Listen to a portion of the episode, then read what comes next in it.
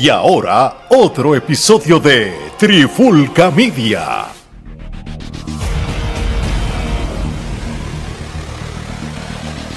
Oye, oye, oye, Alex, Omar y Gerardo de Trifulca Media y bienvenido a un nuevo episodio de En la Clara con la Trifulca. Y en este episodio de hoy este, lo vamos a sacar para hablar un poco de este documental que salió esta semana, el de American Nightmare Becoming Cody Rhodes, que realmente eh, es uno de los mejores documentales que yo he visto de un luchador en tiempo. Tú sabes, obviamente hemos visto en A&E las biografías de sin número de luchadores leyendas que son buenísimos, pero el estilo de este documental, un documental de casi dos horas, fue súper interesante y, y, yo creo que en el y, lo trajeron y lo, y lo hicieron en el momento mejor indicado para el beneficio de Cody. ¿Qué tú crees de eso, Gerardo? Definitivo, yo creo que estábamos hablando de esto los otros días precisamente y, y WWE no hace nada por casualidad. Este, esto es con el mero propósito de obviamente eh, de camino a SummerSlam y por consiguiente eh, ya estamos entrando en esa fase de que pues ya mismo en lo que canta un gallo vamos a estar en el camino a WrestleMania. Entonces obviamente lo que habíamos precisamente hablado en la reseña de WrestleMania el año pasado en el que habíamos hablado de que Cody no iba a ganar ahora porque ellos lo iban a vender de tal forma de que él había pasado toda esta adversidad. El sufrimiento. el sufrimiento, todos estos obstáculos para que cuando finalmente se corone campeón, pues la gente diga, oh, lo logró. El documental resalta casi eso, o sea que indirectamente lo que decíamos hace meses atrás, pues se está haciendo realidad. Se está haciendo realidad porque es que, eh, eh, o sea, ya tú ves un patrón y, esto se ha visto desde que Triple H tomó la rienda, él ha vuelto a lo que es el booking a largo plazo. A las raíces. A las raíces, a lo que siempre eh, ha gustado en la lucha, o sea, los mejores ángulos, los mejores ángulos en la historia de la lucha libre han sido ángulos que sí, han estado meses trabajando hasta años hasta años, hasta que finalmente culmina y ahí pues el, el espectador recibe. Bueno, vamos a ser honestos, ese ángulo de Kane Undertaker que tuvo, ¿cuántos años no duró? Bueno, duró eh, casi 20 años, la carrera de Kane fue un ángulo completa. Definitivo, y, y ciertamente pues sí, eh, eh, lo están haciendo en el momento indicado y funcionó.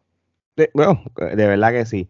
Omar, este yo, me acuerdo que cuando yo lo vi, yo dije, por favor, muchachos, véanlo, está duro, de verdad que sí. Y es uno de estos documentales que tú no quieres que se acabe, porque es que es tan bueno. Este, ¿qué, ¿Cuál fue tu primera reacción del documental antes de irnos de lleno? Bueno, recuerdo como ahora, estábamos grabando un episodio cuando íbamos a empezar, antes de, de, empezar a grabar, tú dijiste, mira, ven, este documental está bueno. Yo te pregunto, ¿está bueno de verdad? ¿Vale la pena? Ok, lo voy a ver. Me acuerdo que lo busqué y después te envié un texto. Esta es la carátula, este es para estar seguro. Tú sabes que a veces ponen eh, falsos documentales. Me pongo a verlo. Primero, cuando veo que son dos horas, yo, ok, es bastante largo. Pero esas dos horas pasaron súper rápido. El documental está bien hecho y súper fácil de digerir. Es un documental, como dijo Alex, que una vez tú empiezas a verlo, pues no, no quieres que se acabe, quieres terminarlo de ver. Es como cuando estas series de Netflix que tienen cinco o seis episodios, tú te quedas ahí juqueado, como está, que está pegado ahora Lincoln Lawyer, que todo el mundo ha visto esos episodios de corrido, pues así mismo, este documental, si lo hubieran dividido en dos partes, este no hubiera sido bueno porque la gente se iba a quedar con las ganas y, y, fácilmente hubieran tirado hasta otra hora más y la gente lo iba a consumir. El documental fue muy bueno. Las personas que salen en el documental hablando son personas de alta credibilidad en la industria de la lucha libre y no solo eso, sino que me pareció ver un documental sincero que mostró ese lado humano de Cody y no el lado de marketing. Entonces tocaron temas que usualmente cuando hacen este tipo de documentales evitan tocar ciertos temas que son sensibles o que, por ejemplo, en este caso, todo el mundo sabe que Cody pertenecía a WWE y que se fue de WWE con mala relación con ellos después, hizo su carrera en las indies y abrió una empresa junto con Tony Khan, ayudó a abrir una empresa para competir directamente con WWE y saben que le hizo bullying a Triple H y que la tira era constante, saben que registró nombres que ellos tenían también que usaban para que no los pudieran usar y empezaron esa guerra de poder que duró como dos años que Cody estuvo en AEW hasta que decidió irse. Pero sin embargo, tú hubieras pensado, ok, como Cody está en WWE y esto no está hablando su journey o su via cruz y su paso para conseguir el oro, eh, lo que el papá nunca pudo ni el hermano, pues solamente se va a enfocar en su carrera en WWE, como otros han hecho en el pasado, porque hay veces que han opiado completamente la carrera de luchadores fuera de, la empresa. Sin embargo, este no fue el caso. Este documental abrió la mente de, muchas personas y, me gusta porque si esta es la manera como Triple H tiene la visión de, dar estos permisos para que hagan este tipo de cosas de esta manera, es, es, algo que va opuesto a lo que Vince hacía pero que es más con lo que dice Alex acá rato, es reality wrestling, es reality era, con lo que estamos viviendo hoy en día, y que todo el mundo sabe lo que pasó. Pues simplemente aquí tú le estás dando, ok, todo el mundo sabe lo que pasó, aquí te voy a mostrar cómo fue que sucedió, por qué él tomó las decisiones que tomó y cómo lo vio. Súper interesante eso por lema, brutal también el aspecto familiar, el único detalle que no me gustó del documental o me hubiera gustado que tuviera que no tuvo era tener a Dustin hablando al hermano, pero sabemos por obvias razones que lo más seguro, pues, o Tony Khan no dio el permiso o Triple H no quiso que él saliera en las cámaras de acá. Pero simple y llanamente es lo único que noté como que coño estuvo de más. Yo, yo creo que, que AEW o Tony Khan en este caso, pues, tuvo que haber sido notificado o, o Cody habló con él. Mira, voy a hablar de AEW pero no es lo mismo que tus talentos participen de un documental bajo WWE. Uh pero sí, este, estoy seguro que, Tony, a Tony le convenía que lo mencionaran en el AEW, ¿entiendes? Hasta cierto grado. Ya, le, sacó, ya, le, sacó, ya le sacó punta. Le sacó punta. Pero me sorprendió que los John Box, los John Box no solo los mencionaron, sino los mostraron en cámara. Sin embargo, a Dustin mostraron Dustin, el Dustin de WWE, no el Dustin de claro, lo el pietaje que mostraron es de Indie Elite, no es pietaje de no, es de Indie, no de IW directo. Este, y, Bien interesante ese, e, e, eso que están diciendo ahora. En, a lo que sí les voy a decir es, es esto. Este Cody es uno de varios luchadores que se fueron y regresaron con, con mejor standing. Pero es el mejor que ha hecho eso. Ha, estado claro, porque lo trajeron directo a, la cima. y le doy una mención honorífica a Drew McIntyre, porque cuando regresa Drew a NXT, mata a NXT. Alberto hizo mucho ruido cuando lo hizo, que no estaba en las redes como ahora también. No, claro, claro. Lo que pasa es que Alberto lo trajeron ya con hype. Ese hombre llegó y rápido gana un Royal Rumble. Drew tuvo mucho tiempo en WWE, se va, hace ruido en las indies. E hizo prácticamente y vuelve. Vuelve a NXT, mata a NXT y cuando sube al main roster, para llamarlo así, él lo que tuvo fue riñas con, hasta ahí estuvo envuelto en del Take, el Roman Reigns y eso y lo demás fue historia. Pero lo de Cody es bien interesante porque aquí lo importante de todo esto es cómo ya ahora mismo tú no, y lo dice el documental, tú no estás viendo, este es el hijo de, de, de Dusty. No. Este es Cody. Lo mismo como Charlotte Flair. Y esto no es la hija de, de Rick Flair. Este es Charlotte. Superaron a sus padres. Y, y, eso es, y, y, como, decían en el documental, eso es casi imposible. Randy, D-Rock lo lograron. Pero no es el estándar, ¿entiendes? Como tal. No, no, no es, no es, el estándar. Bueno, vamos a. Igual que Randy. Y podemos decir que ya Cody lo logró, Charlotte lo logró, lo logró Dwayne The Rock Johnson. Este, hay otros, Ted DiBiase Jr. nunca lo logró. Este, Mike Rotunda, este, nombre Guayan nunca lo logró tampoco. Dallas, tú sabes, este. Ninguno de ellos. Mm, no, es verdad, es verdad. Algo del, del documental que también. Los hijos de Dios, este. No, los TNT, sí, no, no papi, es que está brutal cargar, cargar el apellido. Y, mucha gente rápido lo que te habla, este es el hijo de fulano, este es el hijo de Mengano. Pero que no te vean como el hijo de fulano y que te reconozcan por tu propia identidad está brutal. Y lo interesante que ahora que dijiste eso, analizando para atrás las cosas que salieron en el documental, el hecho de, lo del pelo rubio.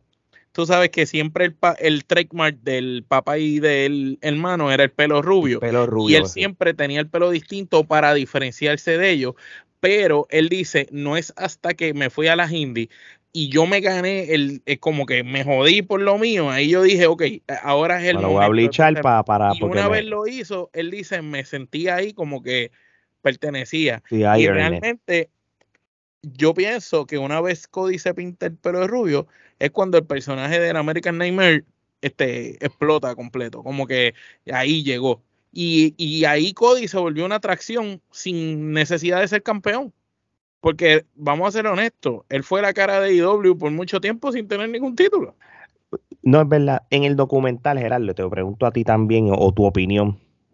Cuando el dashing, eh, la era del dashing, ¿verdad? Cody Rhodes. Cody Rhodes con la careta. Que, que, para mí fue una versión brutal de Cody. Fue una versión que, que, que, que yo como fan le dije, coño, me gusta ahora cogió y, elevó el, campeonato intercontinental en una era que lo hemos dicho aquí que, antes del Mist y, y, Brian haber tenido aquellas corridas, él era el mejor que mm, había tenido esas Prácticamente ese intercontinental era un continental prostituido, todo el mundo lo ganaba semanalmente, lo ganaba cualquier zángano, pero él lo elevó, lo tuvo por mucho tiempo. Lo, perdió, lo, perdió con un Big Show que, que en, en un WrestleMania que, que, que, que era como que este era el momento como tal. En tu opinión, ¿qué fue lo que tú entiendes que pudo haber pasado que no llegó al próximo escalón cuando en mis ojos como fanático, ¿verdad? Quizás todo, el mundo lo visualiza diferente. Dice, no, es que no iba a llegar más nada allá, pero él iba en buen camino. Tenía el personaje, el carisma y todo, y le cambian de momento a un personaje bueno a un Stardust. Bueno, que lamentablemente eh, lo de Dashing fue una fue un arma de doble filo, porque aunque vieron el potencial que él tenía, lo vieron como que ese era el tope, que ese era lo más que él podía llegar en la empresa, que él, él podía llegar a ser un buen campeón intercontinental, pero no lo compraban como campeón mundial. y esto físico. También, pero ah, o sea, mucho, comparado con lo que había en la empresa en esa época. Comparado con lo que había en la empresa en esa época, a la misma vez también hay que tomar en consideración que eh, en WWE cuando te ponen el sello, te ponen el sello. Y esto lo han dicho muchos luchadores. Muchos luchadores han dicho, mira, yo fui a WWE y a mí en WWE, aunque yo había sido campeón en 20.000 empresas, eh, a mí en WWE me veían como un midcard y básicamente de ahí tú no vas a pasar, porque si en ese caso en particular este Vince te veía a ti como eh, una persona que solamente iba a estar en la división de parejas, pues de ahí, no ibas a pasar. Si te veía como un luchador que es del midcard, pues de ahí no ibas a pasar. al mismo J Style le pasó que se tuvo que probar con Vince con todas esas luchas y no es hasta que consigue la bendición de Jericho con aquellos clásicos que Vince empezó a dárselo. No por eso, y entonces hasta cierto punto yo creo que hasta que no vieron que él tuvo los cojones de decir, mira, yo apuesto a mí, o sea, y tú, ok, me estás ofreciendo eh, estabilidad económica, pero no me estás ofreciendo lo que yo quiero, que es ser la cara de tu empresa, o sea, y hasta que él no decidió apostar a sí mismo y decir, mira, yo no quiero un cheque, yo lo que quiero es lograr lo que yo siempre vine a hacer. aquí ser un ídolo, ganar tu campeonato y ser la cara de tu empresa. Y, y tuvo que irse afuera a establecer una empresa, porque vamos a ser sinceros, y, esto, lo, esto lo pueden decir ahora, pero si no hubiera sido por Cody, AEW no existiera, porque eh, Él fue el artífice junto con los... Porque, sí, porque la gente puede decir los box, pero los box estaban ahí simplemente detrás de Cody en, en las indies. Eh, eh, los boxers era para traer el talento indie. pero el cerebro que organizó esa guerra fue él. De hecho, el, el Olin fue una idea de Cody que lo, se lo compartió a los Young Bucks y entonces entre los tres lo hicieron. y, si te das cuenta, en el pietaje que mostraron de Olin, quién es el que está dando las instrucciones y las cosas, era Cody, no eran los bots. Y el, mismo, y el mismo DDP lo dice, o sea, el mismo DDP dice, mira, le estaba corriendo todo, o sea, él estaba allí diciéndole a todo el mundo cómo hacerlo, mira, esto va aquí, esto va allá. Él, él trabajó toda la logística. Se convirtió en un promotor y hombre de negocio, literalmente. Se convirtió en su papá. Por eso se convirtió, en su papá, y... o sea, él lo vio, él lo, él lo vio en, en, en, primera fila. Que, o sea, que by su papá haciendo Booker de WCW. Sí, a las personas que no han tenido la oportunidad de ver All In del año 2018, yo se los recomiendo full. Es, yo no sé si está en YouTube o en algún lado. Es uno de los eventos de lucha libre fuera de WWE más brutales que yo he visto en mi vida en la era moderna aquí va a haber luchadores de New Japan, AAA. Bueno, hasta el mismo Rey Misterio salió ahí. Él luchó en ese evento y por eso es que Rey Misterio en el documental habla, habla sobre el All In. y, y, parece mentira, mano, que, que AEW, que va a ser el evento All In con el nombre, ¿verdad? Cogieron el nombre. Y no va a ser el, el concepto de lo que realmente se trata el All In, que es un festival de, de, de, la lucha libre. Lo mejor de las empresas. De las Pero es que realmente, ¿sabes? Yo, entiendo lo que tú estás diciendo, pero a la misma vez el, el, el panorama de, de las indies cambió tan drásticamente porque cuando sucedió el primero All-In, genuinamente la lucha libre independiente estaba en, en, su, en su mejor momento. ¿sabes? Todo lo que estaba sucediendo en la escena independiente fue lo que, ¿sabes? Fue como una explosión, fue como algo que todos se, se dieron todas las circunstancias necesarias. Ahora no hay nombres grandes. Llevar el, el all y eventualmente este, convertirse en lo que es IWA día. Y entonces yo precisamente estaba pensando en eso, porque antes tú podías ir a cualquier cartelera independiente, inclusive podías ver cualquier cartelera de independiente y te aparecía, ¿sabes? La crema de la crema de la lucha independiente. Pero entonces cuando empieza lo de NXT a llevarse todo el talento de las indies y por siguiente empieza AEW también. Que pues ¿Cómo le llamamos nosotros? Ring of Honor 2. Sí, NXT fue Ring of Honor 2, Hacho, y usted no le gusta. No, es la realidad. Y entonces. ¿Y, qué pasó con ese talento? Ahora mismo,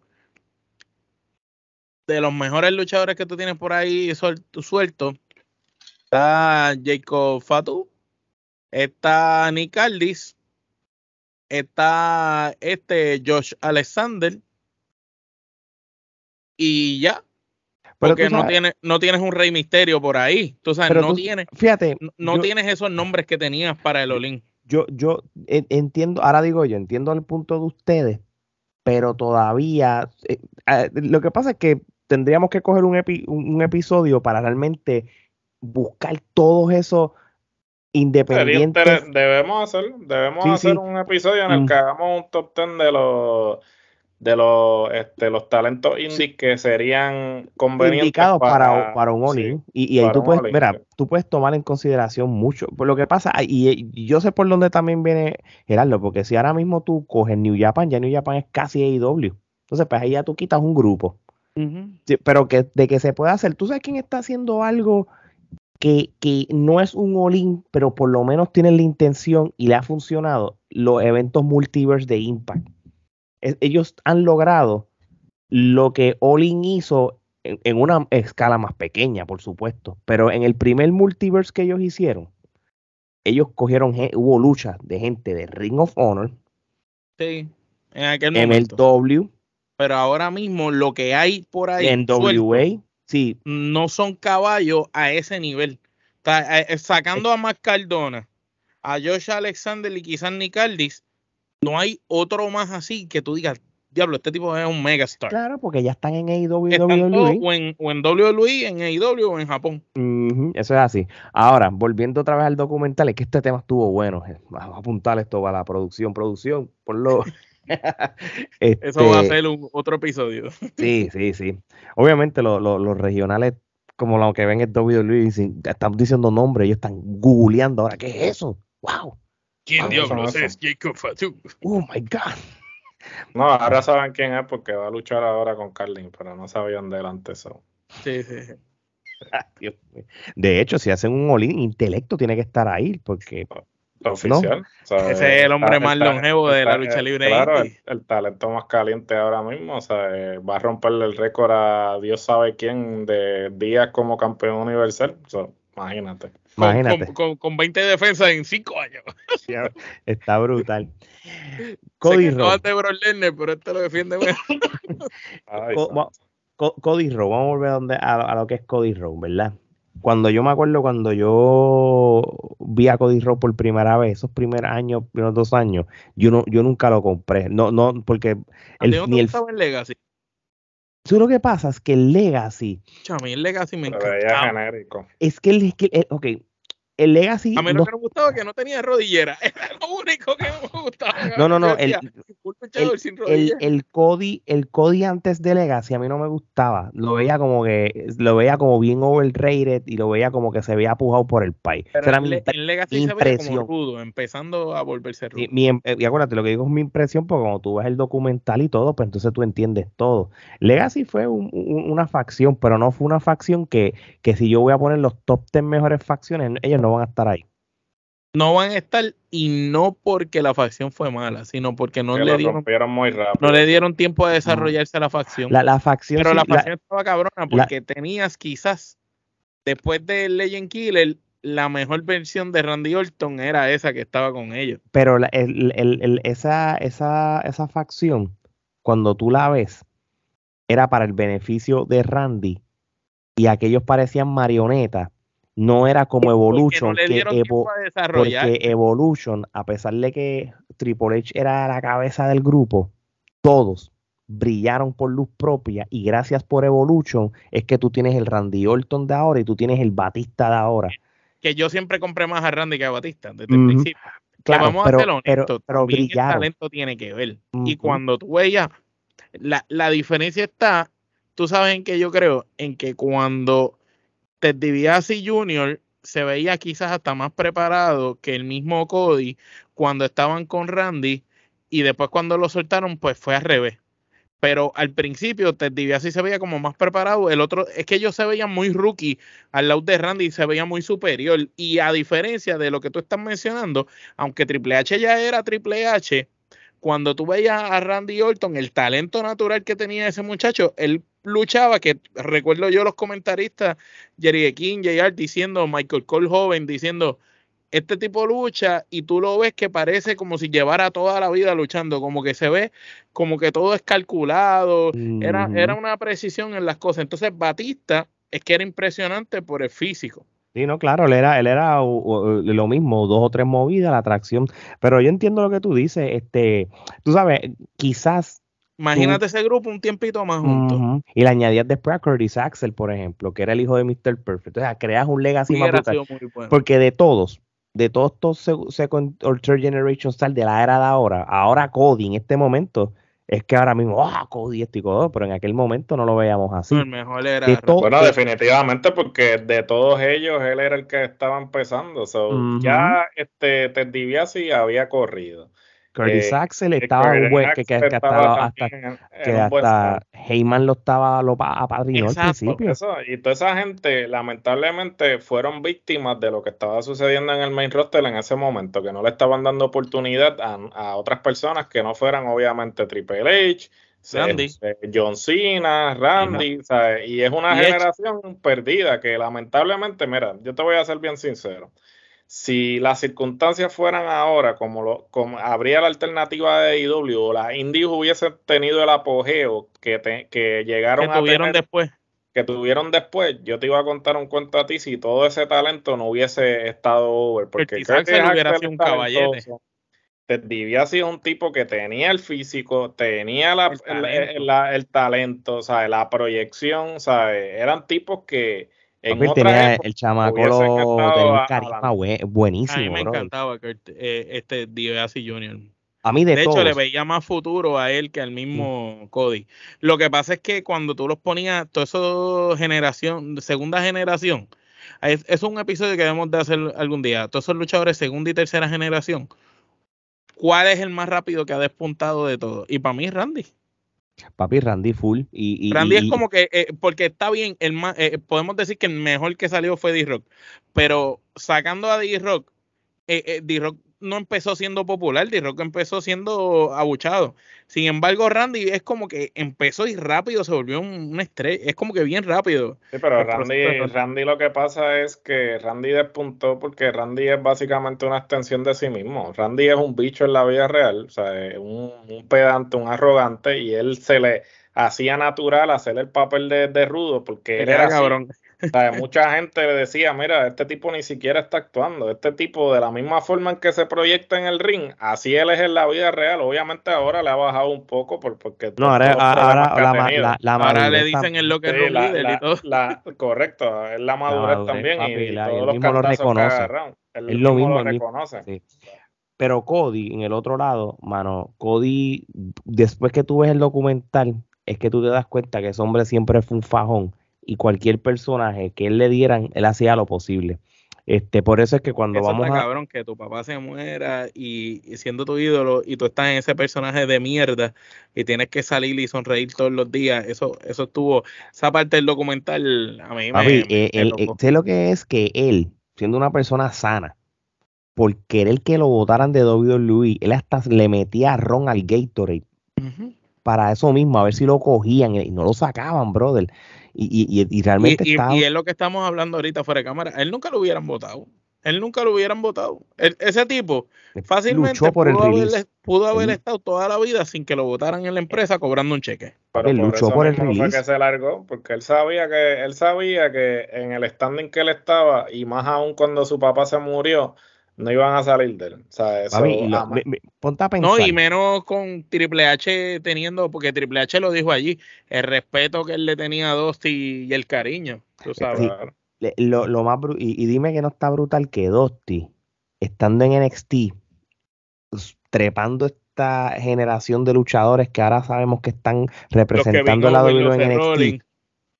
Que, que no toma, que quizás si, si Cody no estaba brillando como querían con el Stardust, era para que lo bajaran en NXT y allí mismo volviera a, pero el mismo papá decía yo no sé por qué ellos no ven lo que yo veo en él mm, porque el mismo papá lo dijo en el documental yo veo en él carisma buen micrófono buen físico fajón pero yo no sé por qué ellos no ven lo mismo que yo veo en él y está brutal que se tuvo que ir de la empresa para que empezaran a verlo. Y, y, y Cody humano al fin celoso al fin, que yo no lo culpo. Como, como viendo al papá allá con estos muchachos y qué sé yo, que él decía, lo, ¿cómo era? Los, los, los Dusty Kids. Los, sí, los, hijos de Sí, Seth Rollins y todo, e, eso es. Kevin Owens, Seth Rollins, Sami Zayn, pero entonces ahí es donde nace también el respeto y la amistad, por ejemplo, de alguien como Kevin y él, que Kevin dice que a pesar del venir de la indies, le agradece un montón a Dusty por prepararlo para lo que ha hecho. Y él, él dice que cuando Cody vino de sorpresa, ellos ya eran súper amigos. Y él dice, él no me dijo que estaba aquí hasta el día que yo le dije, ven acá, cabrón, ¿está o no está? Y él le dijo, sí, estoy en esta guagua. Y ahí no, claro, no. Pero ahí te das cuenta que por Dusty, Kevin y él se volvieron bien panos. Sí, mano, Gerardo, vamos a hablar de las indies. Cody es un producto nato de la WWE cuando empezó. OVW fue su escuela. Después va para la WWE. Él, no, él no fue de este grupo de los Sami Zayn de la vida, los Kevin Owen, los, los Daniel Bryan, que, corrieron todas las indies y vinieron. Él es al revés. mismo Adam Cole.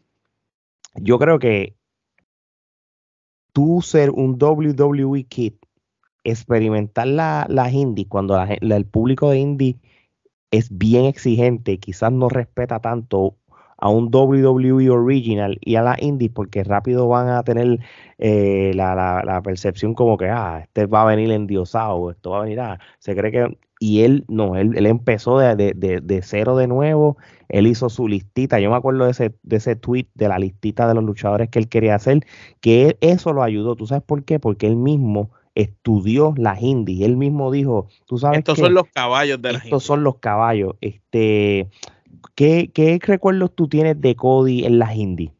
Quitándolo del documental que ya nos, nos dijeron. Pues, mano, en, ese momento, como, como dije anteriormente, era un momento bien caliente para las indies, porque ahí fue que empezó la cuestión del streaming bien fuerte. Y entonces ahí este, las compañías independientes pues se montaron en, en, esa, en la guaguita. Empezaron a contratar más estrellas de lo usual. En la camioneta, como dirían en otros lados, y entonces ahí todo el mundo empezó a hacer uso de las redes sociales, de los sistemas de streaming y todo eso, Y este, las indies en ese momento, yo estaba, por ejemplo, en ese momento yo escuchaba mucho el podcast de Colcabana y, y Colcabana eh, siendo prácticamente el, el pionero, ¿sí? porque después de Colcabana todo el, todo el mundo y su madre empezó a hacer podcast, este, como otras personas que conozco. Este, Pero personas personas que dicen que son podcast cuando no son podcast.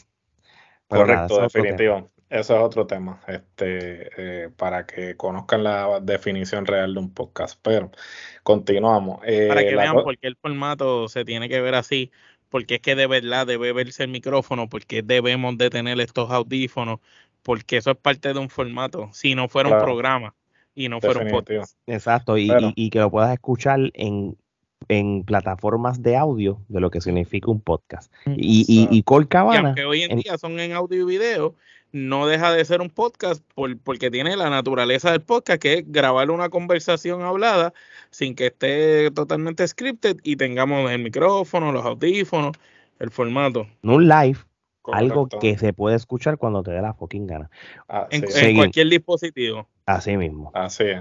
Y entonces, pues básicamente yo recuerdo también, este, como si fuera ayer, este, cuando él hizo la lista y obviamente los nombres que estaban en esa lista era pues la crema de la crema de la indie en ese momento, ¿no? Y, y entonces pues la expectativa de que él se apareciera en cualquier indie, ¿sabes? Y realmente él, él hizo el tour, porque él apareció en cuanta indie, de este, bueno, inclusive al punto de que, por ejemplo, aquí en Seattle, el, cuando debutó la, empresa de aquí de Seattle DeFi, el primer evento de DeFi, el evento estelar fue, fue Cody, este, contra, no recuerdo con quién fue, pero este, el evento estelar, eh, Cody estuvo aquí en Seattle.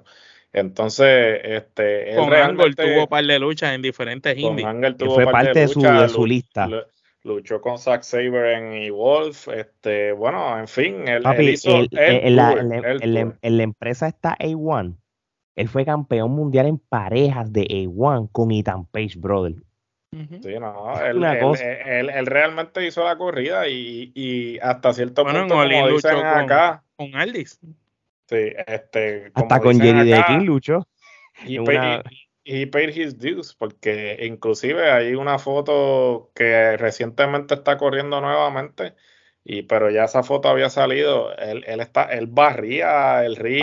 en, DeFi, en DeFi Wrestling él luchó dos veces, luchó con Kyle O'Reilly y luchó con Swerve, papá. Con Swerve, que, que Swerve es de, de la casa, por decirlo así. Sí, porque de aquí de Tacoma, este, y sí, ¿no? En, él hizo la corrida, o sea, posiblemente una de las corridas este, más significativas. Lo que está haciendo ahora más Cardona, brother, en, otra, en otra escala, pero Cole la hizo a un nivel muchísimo más, más extenso. Correcto, y más la está haciendo ahora, que quizás este. No, solo eso. no que las indies no tuviesen standing, pero realmente es diferente. La, atmósfera es diferente a cuando Cody lo hizo, que como que digamos, no es que le diera credibilidad, pero Cody hizo como que, mira, hay que prestar atención a lo que está pasando aquí. ¿Sabe? Como que él fue. Cody llevó unos ojos. a las indies que no eran un usual que no consumían el producto. Eh, y aparte, el personaje que Cody cambia y crea cuando va a las indie era otro Cody totalmente diferente a lo que tú estuviste acostumbrado siempre. Cambió movida, cambió cosas. Él mantuvo ciertas cosas en su esencia, pero él cambió mucho, cambió la vestimenta, cambió el estilo, la misma música. De, de, de hecho, esa música que él empezó a usar en las indies es la que tiene hasta hoy día. Sí, que es la que, que es de él como tal, ¿no? Eh, la, la trayectoria de las indies de él fue súper importante, pero yo creo que cuando dominó los Estados Unidos, lo de New Japan fue, ahí fue el game changer, papi. Ahí fue cuando el American Nightmare nace. Lo, lleva a otro nivel. Lo lleva a otro nivel con la guerra civil esta del Bullet Club y todas esas cosas, pero este hombre estaba a otro nivel. Usted se mete, usted se mete en el Wikipedia de él, y va a encontrar todos los campeonatos que ese hombre ganó de empresas que tú no sabes, mano, él fue hasta el campeón, el, campeonato, el campeón mundial de la NWA, él fue una sola, él lo llegó a ganar. Él fue inteligente, porque ahí él te lo dice en el mismo documental, él dice, mira, yo pude haber firmado con cualquiera de estas empresas, pero realmente firmar con ellas me hubiese atado sea, yo te estaba ofreciendo la experiencia de lo que era Cody en ese momento. Y cualquier empresa iba a pagar lo que él estuviese pidiendo porque las empresas querían ser parte de eso, querían poder decir yo fui parte del tour de Cody Rhodes en la Indy. Y realmente eso fue, lo, sí, eso fue lo que le ayudó, eso fue lo que elevó el standing de él. Que, que todo el mundo e, era accesible para todo el mundo, que lo mismo te salía en una Indy que iban 20 personas, como se te aparecía en Ring of Honor o se te aparecía en Impact. ¿Sabes? Porque, y, y eso fue astuto. ¿Sabes? Porque ahí, te ahí es que te digo que él apostó a sí mismo como que, ok, yo soy una marca y yo voy a llevar mi marca a, de extremo a extremo de los Estados Unidos y yo voy a demostrar en México también. Correcto, yo le voy sí, a demostrar. Sí, en las AAA, yo me acuerdo. Sí, sí, pero que, que no solo conquista Estados Unidos, conquista Japón, sino también fue a México. O sea, visitó las mecas de la lucha libre. La triple manía. Y, y Gerardo dijo algo bien importante, lo, lo que él tenía, que era el non-exclusive deals con las compañías, porque cuando él luchaba en TNA, lo que es Impact Wrestling ahora, simultáneamente estaba trabajando con Ring of Honor, que eso es algo que no se veía pasar, ¿entiendes? Este, y, no, incluso él dijo que eso fue lo que lo llevó a crear el Olin, el evento, que era una opción de que tú no pertenezcas a ninguna empresa y puedas luchar con todas. Exactamente, exactamente. Y nada, oye, Omar, sigo contigo esto. Esa parte que hasta el mismo Kevin Owen lo dice, ya una vez, no tenemos que hablar de AEW porque todo el mundo sabe lo de AEW porque ya para esos tiempos pues los, regionales hasta sabían que era AEW y la historia de Cody. No, y si no, nosotros le hicimos los recaps por, por años desde que empezó la empresa. Exacto. ¿Cómo, cómo, ¿Cómo tú procesaste el hecho que Vince McMahon tuvo que ir para la casa de Cody para reclutarlo de nuevo? Originalmente no lo creía cuando veo a Bruce Prichard diciéndolo, porque obviamente el ego de Vince es tan grande que no se va a sentar el, el cabrón a decirlo en el documental. Pero cuando veo a Bruce diciéndolo, está brutal. Y después más diciendo que más bien no fue una charla de negocios solamente, sino que más bien fue como que, ok, ¿cómo estás? ¿Qué es lo que has estado haciendo? ¿Qué es lo que tú quieres? ¿Cómo tú te quieres proyectar? Sino que ahí vemos que quien se sienta a negociar con el mero mero o el caballo negociante de la lucha libre, el tipo más exitoso de la lucha libre que ha sido Vince McMahon, quien se sienta a negociar con él no es el Cody, hijo de Dustin, y que, que salió de WWE, que corrió las indies, sino es un hombre de negocio. Es un tipo de negocio y se sentó con él y le dijo, estas son mis condiciones, esto es lo que yo quiero, esto estoy dispuesto, esto no. ¿Hacemos negocio o no? Y que tampoco le dio una respuesta ahí, sino vamos a evaluarlo y te dejo saber que no se vio desesperado. No, no. Y eso está brutal. Porque no tenía que estarlo. él no perdía nada, él no, perdía él podía fácil volver con AEW, porque él lo dijo que, que, la oferta de AEW no es que era mala en dinero, Parece que Tony Khan estaba dispuesto a igualarle el quiero, quiero, que la gente entienda lo que es lo que es la posición de AEW, de la posición que tuvo Cody y, y que lo que tiene Omega y los Young Bucks. Y mucha gente se confunde. Ellos no son dueños de AEW, ellos no tienen ningún por ciento de share de la compañía. Ellos, aunque fueron fundadores y ayudaron a fundarla, el propietario 100% es el señor Tony Khan. Por eso fue el que puso estrictamente el dinero. Ellos no pusieron e dinero. y yo y yo no, no los culpo, porque yo hasta yo mismo en un momento cuando Cody dijeron a gente libre, qué sé yo, lo primero que tú piensas, caramba, pero yo como uno pudiera pensar, diablo, pues quizás un porcentaje. pero siempre lo explicaron desde el principio, o sea, la estructura siempre, o sea, aquí era, o sea, ellos eran este ejecutivos de la empresa. Vicepresidente ejecutivo. que by the way, e, el elite filmó con ellos otra vez porque si no iban a hacer la gente libre también. pero este realmente, o sea, ¿qué, ¿qué, iban a hacer? O sea, esa era la única alternativa que ellos tenían. bueno, a mí, a, mí a mí los Young Bucks no me interesa en ningún lado, por lo menos yo hubiera. Eh, Omega era el único rentable. Sí, pero Omega tampoco en ningún lado. Omega tampoco. De, sí, eh, eh, o sea, Omega va a WWE y se joden. Omega va a WWE y le pasa como Sting. O sea, nunca tiene, lo van a... tiene, tiene que ser un very short term deal. Como que, mira, te, te quiero por un año. Por una lucha o algo, o sea, algo importante está aquí, vete. Yo, yo soy Omega, si yo hubiera sido Omega y, y, y, me, y me, me, dieran la oportunidad, digo, mira, Lo que necesito es un año. En un año Tipo, quiero. que, tipo que Velázquez, dos luchas y me voy para el carajo. No, pero eh, Omega, mira, quiero hacer. Quiero a Cody de nuevo. Quiero a AJ Fulano, venga. Y ya, ella está el pan, pues vámonos que tal, ¿le entiendes? Pero mira, siguiendo con lo de Cody y ya entonces en el regreso de, de WWE, Cody por lo menos fue bien respetuoso al hablar de AEW y él, de- y él no, y como él dice, él no tiene nada en contra de ellos, él, tú sabes, él, no, no quiso explicar el problema personal que no, él- ocurrió. exacto, que eso Claro, es- no entra en pero sí pero fue dijo bien que era vocal. un suceso en particular. Eh, Nada algo pasó. Él habló que sucedió algo personal entre él y la empresa, que fue lo que llevó a su final. Papi, pero a mí no me sorprende. hizo hincapié que no tuvo que ver ni con Omega ni con los Bucks, sino que fue algo personal. Eso es a algo mí, con me, Tony papi, Khan. a mí me está que eso tiene que ver algo con la esposa, brother. Porque tú sabes, tú te diste cuenta que la, la- los últimos meses de Coding AEW, Brandy empezó a coger el micrófono cuando estaba empezando a, a, a tirarles estas tiraderas en micrófono con, se me olvidó este hombre, el del grupo este de los de los, de los MMA. El negrito. Sí. Ah, No, el viejo, el, el blanco. Sí, Dios. con Dan, sí, el de American Top este, Y que la- a ella yo la veía como que demasiado de shoot, como que medio off script. Y yo creo que ahí estaba pasando algo, brother. Y acu- acuérdate, nosotros aquí estamos, a- yo, yo, no, no ustedes, aquí es que estoy hablando soy yo y yo estoy asumiendo, yo creo que, que hay algo que pasó, porque cuando él habla personal, quitando al hermano, papi, es la esposa, ahí al- tuvo que haber pasado algo que, que, que él- O, o que acuérdate, de todas estas de todos estos vicepresidentes ejecutivos, el más que se jodió con la empresa, el más que dio cara, el más que hizo medio, ni es más parecía más Cody el dueño de AEW que el mismo Tony Khan. Cody era el que estaba envuelto en todo, en todo, era la cara de la empresa en todos lados, era como lo que es Triple H en WWE, así se veía ante la percepción Cody y así lo proyectaba la gente. Que después de tú joderte tanto y hacer todo eso para que esa compañía esté donde esté, que haya tenido alguna discrepancia con Tony Khan y como Tony Khan se ve que o es como yo digo o te jodiste, le haya dicho no, aquí el que puso los chavos soy yo y el jefe soy yo y tú aquí no mandas un carajo, si yo quiero tú no mandas nada.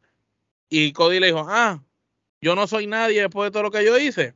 Está bien. Sí, sí, pero, pa'l cuan- carajo. pero cuando, pero yo- no, está bien, pero cuando dice personal, se nota que es bien personal, como algo más serio y eso. Pero no, eso puede, eso puede no, ser lo- bien yo, personal, yo no lo, cabrón, yo no lo descartaría, porque, vol- que tú te po- hayas a- a- jodido haciendo y después te digan, no, tú no eres nadie aquí. porque, vol- porque volvemos entonces a lo, a la original. Si no fuera por el evento del All In que él crea Nunca hubiera existido. con los. Young y no crea, porque el mismo documental él lo dice, All In funcionó, pues mira, estamos capacitados de crear una compañía, AEW, All Elite Wrestling. Tú sabes, es, es una, y, y, pues, tú sabes, ahora bien, Triple H se ranqueó. ah, Gerardo.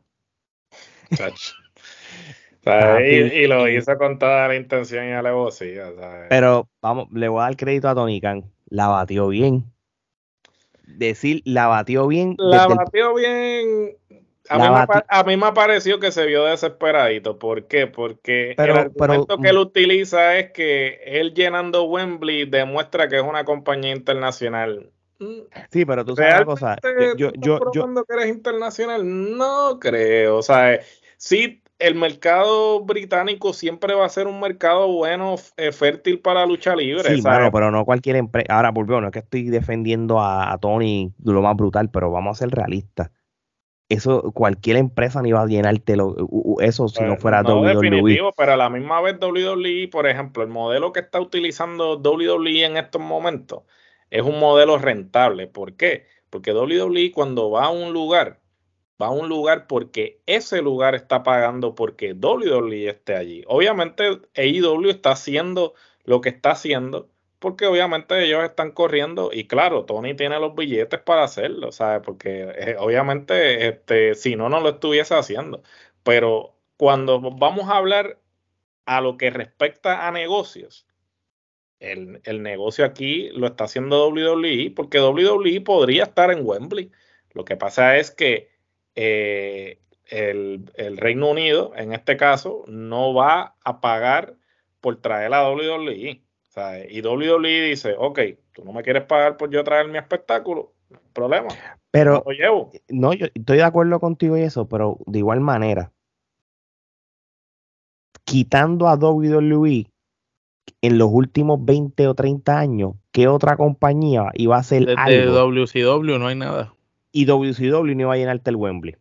Por eso, pero, ¿sabes? Pero yo estoy totalmente. ¿sabes? Yo un no estoy- evento, un evento que todavía no está, lo que, que esto es la mala costumbre de AEW. Estamos en agosto 4, el momento que se está grabando esto. El Olin es el 21. Y no Solamente está full hay la cartelera. Una sola lucha que es la que, que es el main event, que, que para mí es que- que es Adam Cole con AJ. Lo demás no se sabe. Pero ¿sabes ahí qué? Yo se la doy a- ahí yo se la doy entonces a Triple H. Ahí es que tú te das cuenta que el comentario de Triple H va a que o sea, tú eres una empresa de segunda porque no estás al nivel Pero- logístico. pero- Papi, lo que, lo que se ve no se pregunta, eso se sabe que es la los- segunda. porque en los últimos años WWE se volvió de marca. Por ejemplo, vamos a ser honestos, WrestleMania no se vende por la cartelera.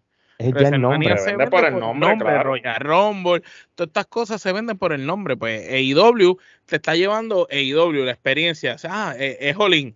Ah, por Olin nada más, pues se vendió. Sea como sea, sea bueno, sea malo, se vendió. Es lo mismo que WrestleMania, sea bueno, sea malo, la cartelera es una mierda. Como quiera se va a vender. Eh, eh, lo equivalente acá en la isla, en PR, fue lo de aniversario. La cartelera fuera una mierda, no fuera una mierda, estuviera quien estuviera, las luchas fueran como fueran, como quiera hizo efecto, vendió y funcionó para ellos. Porque aunque las luchas fueron todas una mierda, funcionó para ellos.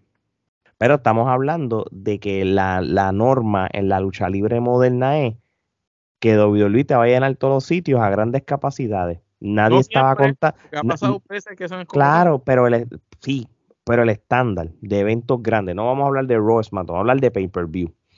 Pero venir un AEW, esto que fue- hicieron, esto fue un riesgo. Porque ellos pudieron haber cogido un bochorno de decir Wembley se le, y, y, y, y llenar la parte de abajo. y- Es un riesgo, y- y- pero y cerrarlo, pero no- AEW la expectativa también, es, es la novedad también. El. AEW también ha trabajado desde que empezó, entiendo yo. Cuando tú vas viendo la marca, en el poco tiempo que lleva la marca, ellos han trabajado duro para que esa marca coja un nombre grande. Y de hecho, yo conozco muchas personas que habían dejado de consumir lucha libre por el producto PG que está produciendo WWE y que gracias a AEW han vuelto a consumir lucha libre. yo también conozco Y gente. si nosotros no tuviéramos el podcast en un inicio que era estrictamente lucha libre, si nosotros no hubiéramos tenido el podcast, probablemente yo lo único que viera de WWE sería Royal Rumble y WrestleMania y más nada. Vería así noticias, si sale algo importante como lo veía en YouTube, los clips, pues lo veía si me llamaba la atención, si no le pichaba. Probablemente yo lo único que consumiría como fanático fuera AEW. Si, Mm. si me transportara a, a No, claro. Pero Y por yo el entiendo, podcast, y yo, enti- yo no entiendo todo, yo entiendo todos los argumentos que ustedes están dando y, y estoy totalmente de acuerdo con ellos, pero aquí la raíz del asunto es que el comentario que hizo Triple H, o sea, eh, se, la, No. se le, se le echó adentro y Tony Khan no supo responderle porque lo que le respondió Tony Khan es, nosotros no somos un- una, se- una segunda empresa porque nosotros vamos a llenar Wembley. ¿Ok? no, eso es una estupidez, es un Pero, argumento eh, pendejo. Es un argumento que no está contrarrestando lo que dijo Triple H, porque Triple H lo que está diciendo es, nosotros somos los primeros y nuestra influencia va más allá de todo. O sea, o sea, WWE es en la cultura popular lo que la gente Legitimidad. asocia con lucha libre. ¿sabes? Es lo mismo con las artes marciales mixtas. La UFC. gente ve a UFC y piensa, ¿sabes? La gente no dice, voy a ver un evento de artes marciales mixtas. No, La voy a gente ver sí. Voy a ver un evento y, y, de y, UFC. by, y by the way, Aunque sea otra, La otra gente no marca. dice, Y- voy a ver y lucha libre. La gente y- dice, ah, y voy a ver a WWE. Y by the way, Tony Khan realmente, él sabe que él, él es el número dos y, y, y Pero aún como quiera siendo número dos, él debió haber contestado esa pregunta. Ahí El- estoy de el- acuerdo el- con el- Gerardo. Él debió haberle dicho, si yo fuera una compañía de segunda, no te hubieras sacado del mercado a NXT y hubieras tenido que hacer un rebranding total de la empresa. Así. como lo Eh, hiciste. eh, Eso hubiese Porque sido para mejor- ese eso momento, y yo lo hubiera, yo siendo Tony Khan, para el momento que hiciste el rebranding, todavía nosotros no teníamos la infraestructura que tenemos hoy en día, ni los programas que teníamos ahora, ni yo era dueño de la y, de y él Honor. y él se- y él Y se con enfatizó- eso le él rompí el culo. Y realmente él se enfatizó no son solo en el Wembley Stadium, él se enfatizó en el UK desde el punto de vista que allá en, en- en Inglaterra AEW tiene mejores ratings que WWE según él como tal. Pero, pero no, no es lo mismo eso que Bueno, hacerlo pero también, mundialmente. pues claro, y- si los y- y luchadores que están y- dándole y para arriba son de allá. Y WWE puede decir, ah, y yo tengo el mayor En este, Latinoamérica. rating, no, no en Latinoamérica, en India, que es uno de los mercados eh, en, en términos de población más grande. En ¿Sabes? Arabia Saudita. ¿sabes? Si, si WWE, ¿sabes? por que eso te WWE, digo, WWE nunca va a ser una compañía, ¿no, brother. por eh, eso, de- por en la WWE ya está en, en, en, en, en guiando automático. Se pueden echar para atrás y pueden repetir los pay-per-view. Es más, pueden hacerlos repetidos, así lo mismo, copy-paste. Ellos no van a perder, pero hay que ser justo en decirle que gracias a Cody, porque crea esta ayuda a crear esta compañía, papi, y, y, y por fin se siente de que hay una alternativa real, que es lo que hemos hablado en el O sea, 2010. Y ese que es el detalle. Yo es el estoy detalle. totalmente de acuerdo con No es el- eso. no es el ellos, son una, que- ellos son una alternativa. Y, y, y nosotros como fanáticos de lucha libre, pues mira, todos estamos felices porque la realidad es que la verdad es que le ay- ayudó a crear un interés en la lucha que no lo había desde la titutera, ¿sabes? Desde el Monday Night War, porque no había otra alternativa. Todo lo otro, nada podía competir, Ujú. ¿sabes? Yo estaba viendo lucha libre indie y la Pero está- WWE veía highlights y este veía este los eventos importantes, pero yo sentarme a ver un evento de WWE y luego vamos a poner ya para el Ruthless Aggression, ya yo no estaba consumiendo WWE religiosamente, sino que veía los resultados y veía los eventos grandes. Sí, ¿sabes? de- siempre llega un momento, yo me acuerdo que yo, yo, yo dejé de, después del WrestleMania de Orlando, el del 2008, yo como que me desconecté un poco de esa era y, y después volví, caché, y, y, y hay, mucho, yo- hay muchos pay-per-view y muchos storylines que si yo, Yo los veo en YouTube, cosas. en YouTube, para mí son nuevos. Y coño, yo no me acuerdo de esto. Ah, muchas cosas, tú sabes, y eso es normal. eh, eh, eh, la lucha libre es un ciclo, yo estoy de Es acuerdo con Omar si yo no, si no hubiera sido por Trifulca Wrestling Media, yo no estuviera pendiente casi por obligación de ciertas cosas para poder eh, hacer un podcast como este, ¿entiendes? Volviendo a Cody, con esto vamos cerrando. Yo creo que mucha gente ha visto este documental.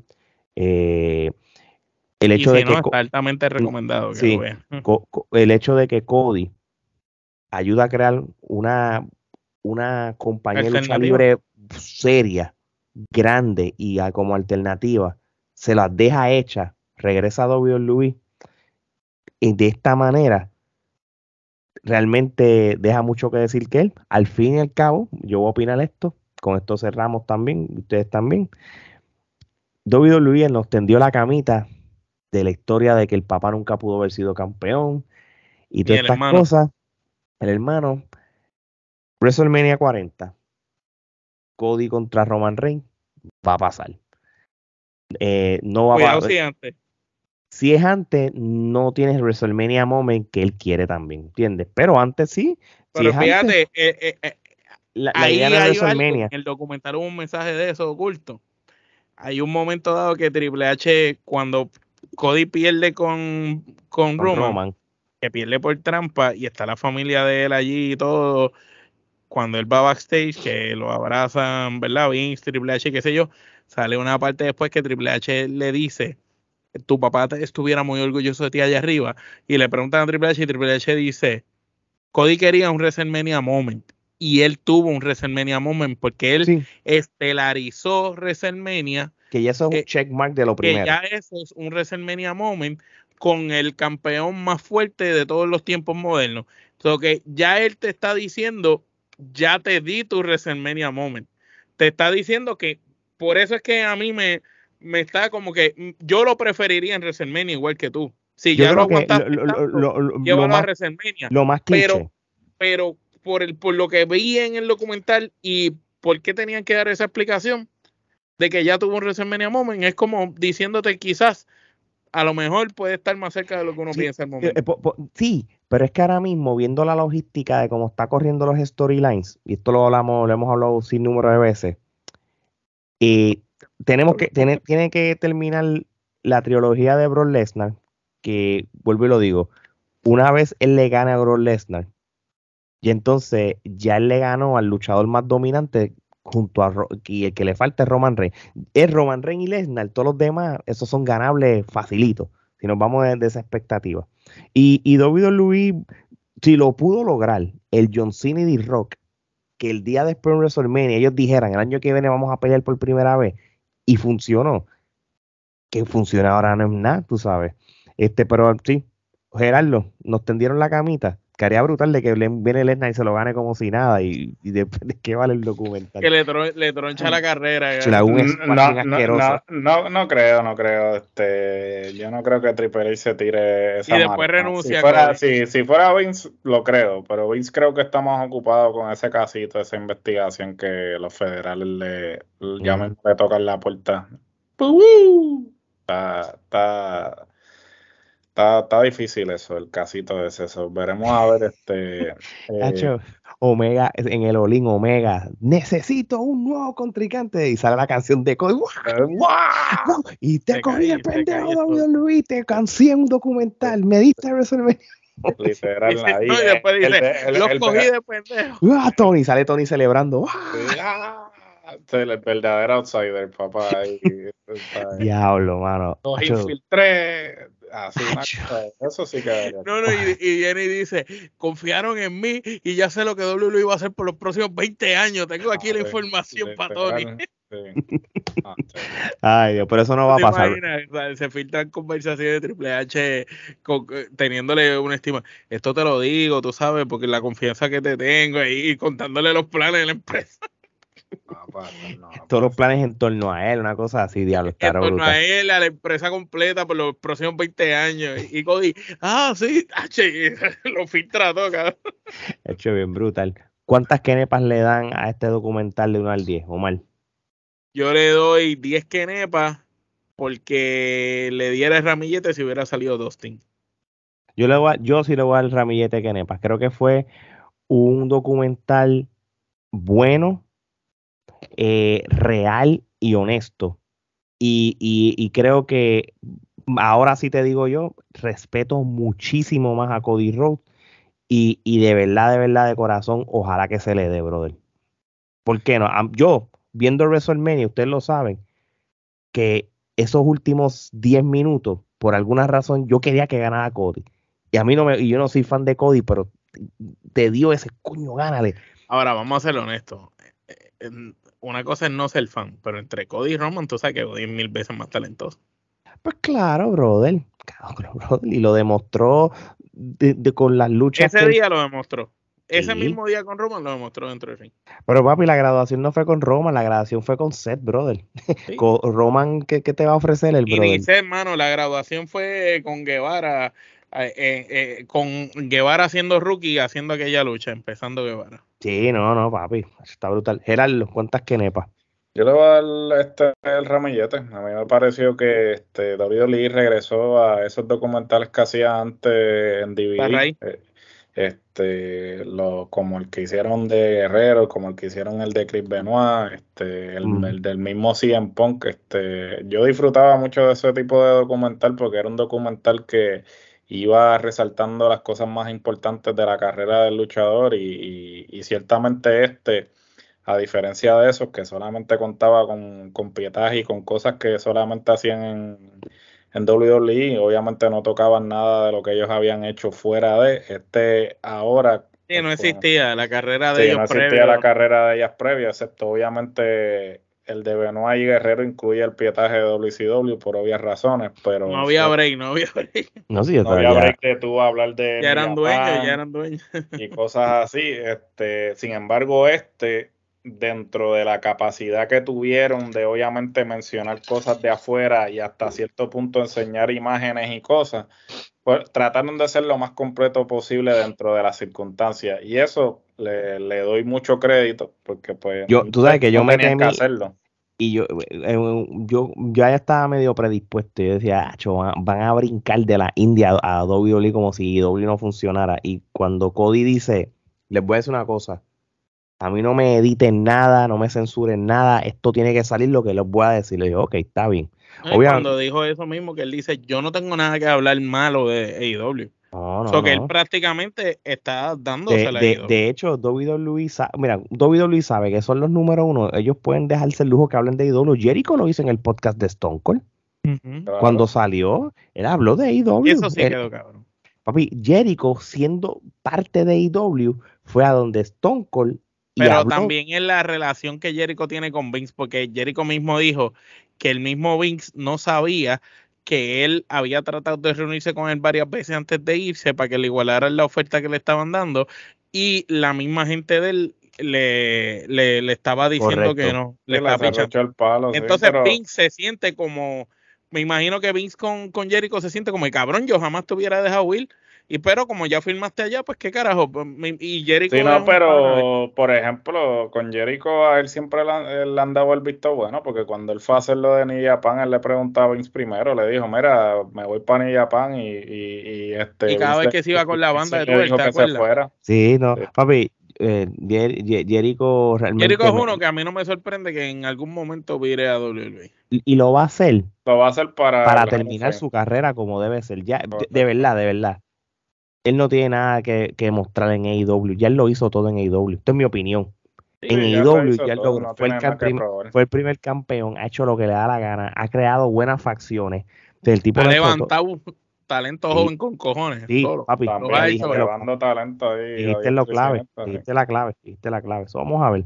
Bueno, mi gente, eh, no hay tiempo para más. Gracias por escuchar este podcast en formato video, si lo estás viendo en YouTube, suscríbanse o en formato audio, lo que realmente es un podcast, este, en el formato de Spotify, Apple Podcast, iHeartRadio, la plataforma de ustedes favorita, también pendientes, eh, tenemos mercancía nueva de Trifulca Media, ya mismo nos las van a ver puestas, este, coming soon, así que vayan a... Está brutal, está brutal la mercancía nueva, no es la no es la que usan ustedes. esto es mercancía buena.